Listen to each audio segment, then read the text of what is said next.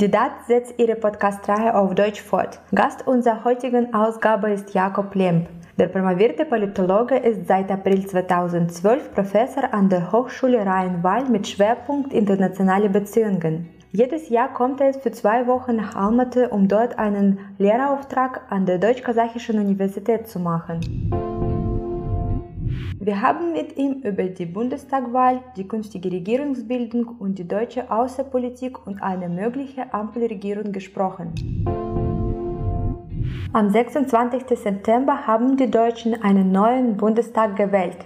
Was sind deiner Ansicht nach die wichtigsten Erkenntnisse, die sich aus dem Wahlergebnis ableiten lassen? Aus dieser Bundestagswahl lassen sich mindestens drei Dinge ganz klar ableiten. Drei Dinge sind klar geworden. Erstens die Zeit der großen Volksparteien, äh, SPD auf der einen Seite, CDU auf der anderen Seite. Diese Zeit ist endgültig vorbei. Wir haben jetzt also zweitens wahrscheinlich auf Dauer ein Vielparteienparlament mit, mit sechs, jetzt aktuell sechs Parteien im Parlament mit dem Schleswigschen Wählerverbund vielleicht sogar sieben, mit der CSU vielleicht sogar acht, also ein, mehrere Parteien, die sich hier im Parlament finden.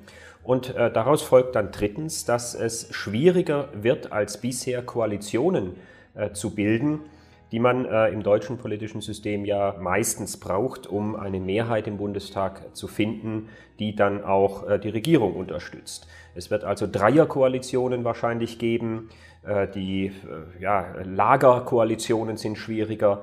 All das folgt aus dieser Bundestagswahl. Im europäischen Kontext würde ich sagen, ist das Ganze eher eine Normalisierung ähm, weil wir in anderen europäischen Ländern die Situation, die wir jetzt in Deutschland haben, eigentlich schon länger haben. Grüne und FDP haben sich am Mittwoch entschieden, dass sie zunächst mit dem SPD Gespräche führen wollen. CSU-Chef Söder nannte dies de facto eine Absage an Jamaika. Ist die Ampel damit unausweichlich oder gibt es inhaltliche Differenzen, die so groß sind, dass sie die Gespräche zum Platzen bringen könnten? Wie ginge es dann weiter? Ja, also unausweichlich ist im deutschen politischen System eigentlich fast gar nichts. Ähm, aber ähm, Sie haben natürlich völlig recht, die Ampel ist jetzt die mit großem Abstand wahrscheinlichste äh, Option, auch deutlich wahrscheinlicher als die, die Jamaika-Koalition. Einfach deswegen, weil es im deutschen politischen System eine sehr starke Tradition gibt. Das ist nicht im Grundgesetz festgeschrieben, aber es gibt diese Tradition, dass die stärkste Kraft eben den Bundeskanzler stellt. Und das ist die, die SPD und äh, das bedeutet, dass es wahrscheinlich ist, dass die Ampel äh, die nächste Koalition sein wird.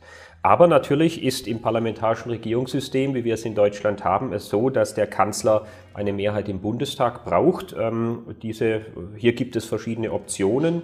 Die FDP hat äh, ja auch jetzt noch einmal betont, dass Jamaika nicht tot ist, sondern äh, eine Option bleibt. 2017 hm, äh, schien es ja möglich zu sein, eine solche Koalition zu bilden. Aber natürlich die Ampel ist äh, wahrscheinlicher und äh, dazu kommt auch, dass die Union ja aktuell ein Problem hat. Die Opposition ist wahrscheinlicher. Markus Söder von der CSU hat bereits betont, dass er eigentlich ja, er hat es anders formuliert, aber eigentlich kein gesteigertes Interesse an einem Kanzler Laschet hat. Sollte es auf Bundesebene zu einer Ampelkoalition aus SPD, Grünen und FDP kommen, wie könnte dann die deutsche Außenpolitik aussehen? FDP und Grünen sind sich in einigen Punkten einig, mit der SPD dagegen oft nicht.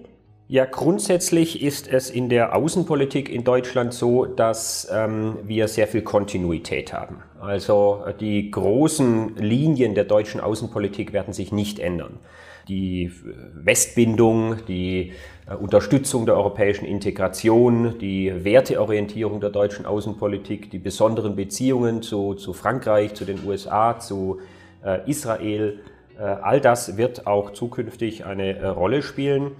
Ähm, aber natürlich in den Details kann sich schon einiges ändern, gerade auch weil die FDP und die Grünen hier äh, etwas anders orientiert sind in ihren Parteiprogrammen äh, als die SPD. Eine Ampelkoalition dürfte etwa ähm, offener sein für die Ideen des französischen Präsidenten Emmanuel Macron, äh, die Europäische Union eben nochmal zu stärken. Etwas, wo die, die CDU bisher eher gebremst hat.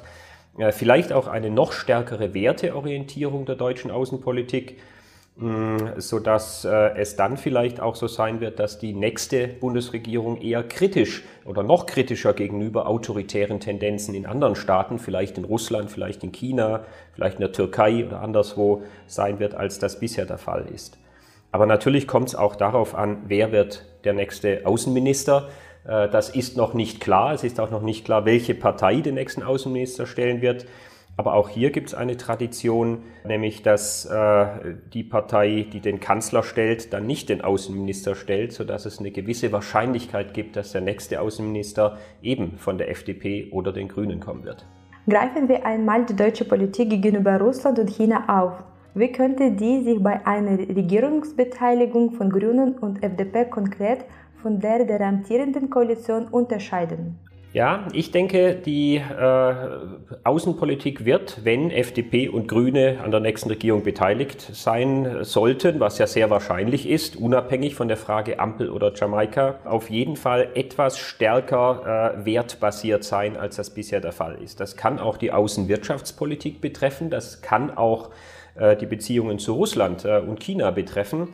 Und das kann auch ganz konkrete Projekte betreffen. Also etwa äh, viel diskutiert in Deutschland und Europa insgesamt ist ja das äh, große Pipeline-Projekt äh, Nord Stream 2 das von der SPD stark befürwortet wird, aber von der FDP und den Grünen eher abgelehnt wird. Ähm, wie sich das dann in der nächsten Bundesregierung darstellt, ist noch nicht absehbar, aber jedenfalls wird hier der Ton gegenüber Russland, China und anderen rauer.